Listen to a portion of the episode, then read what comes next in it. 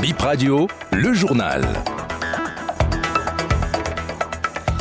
Les titres de Bip Info, 8h, mesdames et messieurs, bonjour et bon réveil à notre compagnie impliquée dans le trafic illicite de médicaments. Un policier déposé en prison apprend Bip Radio. Les détails dans une poignée de secondes. Et puis la France amorce le processus de rapatriement de ce ressortissant du pays de Sénécountier, le Niger donc. Trois avions sont affrétés pour l'opération. Bonjour et bonne position d'écoute. Info Justice pour démarrer ce point de l'actualité. La criette a placé en détention provisoire ce lundi 31 juillet un policier impliqué dans le trafic de faux médicaments. Tout commence le 11 juillet par la saisie de 165 kg de faux médicaments à Ekwe dans la commune de Semepoji.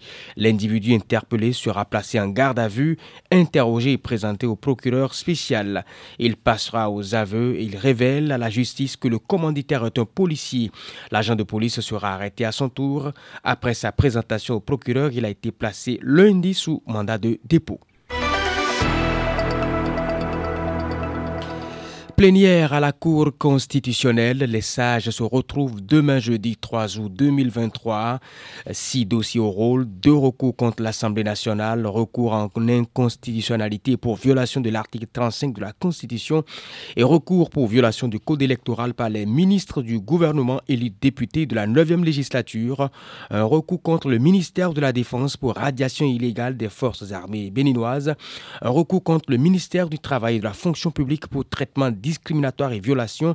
Euh, et puis un autre recours pour violation de la Constitution et de la Charte africaine des droits de l'homme et des peuples adressé à la brigade criminelle et au procureur spécial de la Criette. Et puis une autre une demande cette fois-ci de rectification d'erreurs matérielles adressée à la Cour constitutionnelle. Alors tension entre la France et le Niger. Trois avions, dont deux Airbus A330, d'une capacité de plus de 200 passagers chacun, sont à Niamey au Niger, a indiqué dans l'après-midi de ce mardi à la presse l'état-major des armées françaises. C'est la première fois qu'une telle évacuation massive de Français a lieu dans le Sahel, où d'autres coups d'État ont eu lieu au Mali et au Burkina Faso depuis 2020. L'évacuation concerne les civils français et européens volontaires pour partir et vise par ailleurs à garantir leur sécurité après le coup d'État de la semaine dernière au Niger. Quelques 600 Français se trouvent actuellement au Niger selon le ministère français des Affaires étrangères. On en vient à cette célébration du 1er août. C'était hier, pendant le défilé militaire, les femmes des différentes troupes ont été spécialement applaudies. C'est un bon point pour le pays à noter la présidente de l'INF, l'Institut national pour la femme, maître Huguette Boupegna Kadja, rencontrée sur le boulevard de la Marina à la fin de la cérémonie. Les temps qui m'ont marqué, c'est justement quand j'ai vu les femmes mises en avant. Il y a, y a, un élan, il y a quelque chose qui se passe. Et mon sentiment est un sentiment de grande fierté, mais vraiment une grande fierté. J'ai un certain âge, donc je connais le Bénin, j'ai vécu des saisons, et cette saison est une saison qui me remplit de bonheur. Et aujourd'hui, vous avez vu, les femmes ont été mises en avant. Il y a quelque chose dans l'air que tout le monde devrait pouvoir euh, sentir.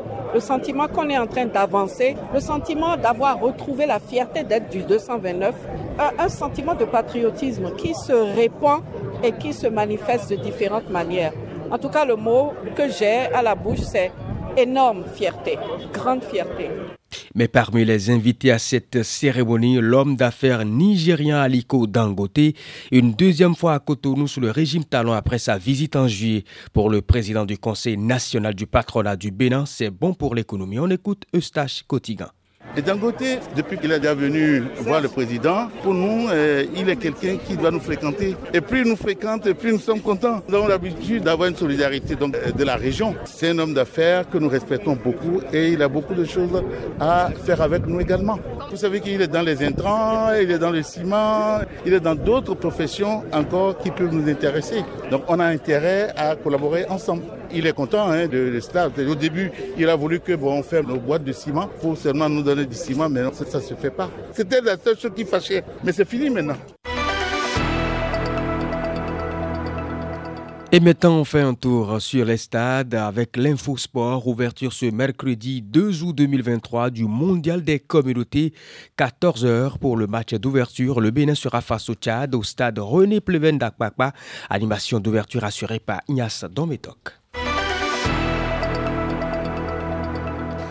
Les Guépards U20 en demi-finale du tournoi de football des 9e Jeux de la francophonie. Les protégés du coach Mathias Deguilon ont gagné sur tapis les Aiglonnais du Mali forfait ce mardi 1er août. Bénin Burkina Faso, une des affiches des demi-finales.